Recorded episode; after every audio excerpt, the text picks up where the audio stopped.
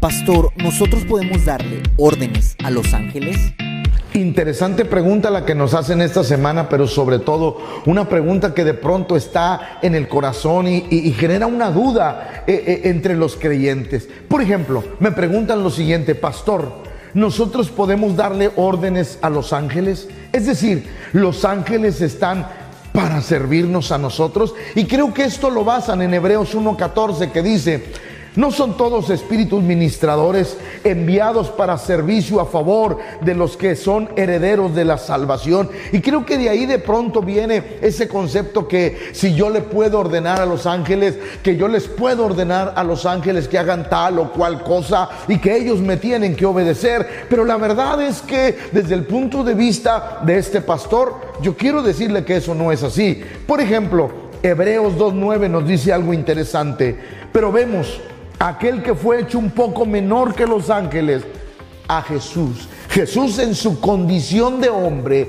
la Biblia declara que fue hecho poco menor que los ángeles, repito, en su condición de hombre. Eso quiere decir, sin duda, que los ángeles tienen un grado espiritual.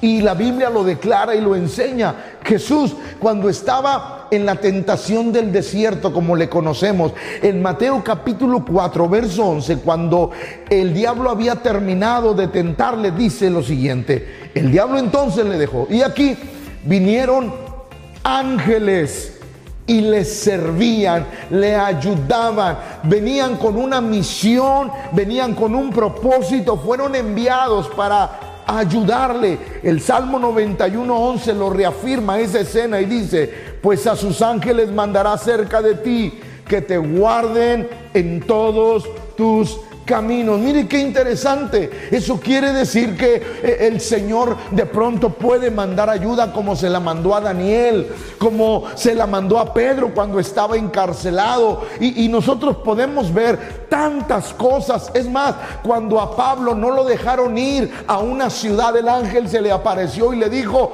no vayas es decir, ellos son enviados para ayudarnos, para dirigirnos eh, eh, en, muchas, en muchas cosas, para darnos la fortaleza, para pelear con por nosotros, para ayudarnos, pero no están para que nosotros podamos ejercer órdenes sobre ellos. Es más, Hechos 8:26 dice lo siguiente, y un ángel del Señor habló a Felipe diciendo, levántate y ve hacia el sur por el camino que desciende de Jerusalén a Gaza, el cual es desierto. Un ángel le dio órdenes a Felipe, porque había un plan de que aquel hombre eunuco fuera evangelizado. Dios estaba, estaba queriendo que ese hombre fuera evangelizado. ¿Qué hizo? Mandó un ángel y el ángel cumplió la orden de Dios que era para Felipe. Apocalipsis 22, 8 y 9 nos dice algo interesante para terminar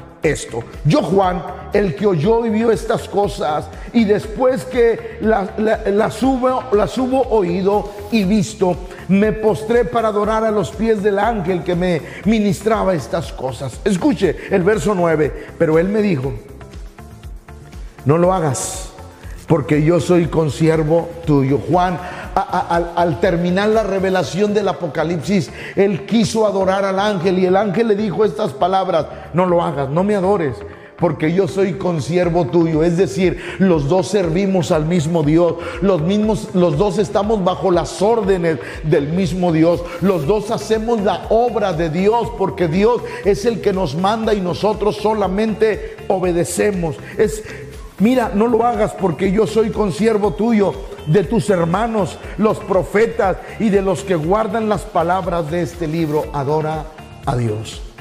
Qué interesante es saber esto.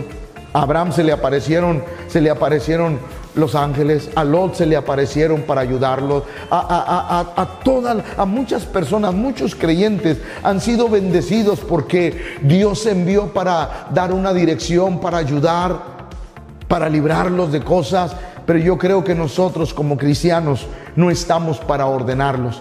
Ellos están y son enviados por Dios para ayudarnos en muchas labores del reino de Dios. Dios me los bendiga, Dios me los guarde a todos. Puedes enviarnos sus preguntas vía correo electrónico o bien en nuestras redes sociales, Facebook, e Instagram.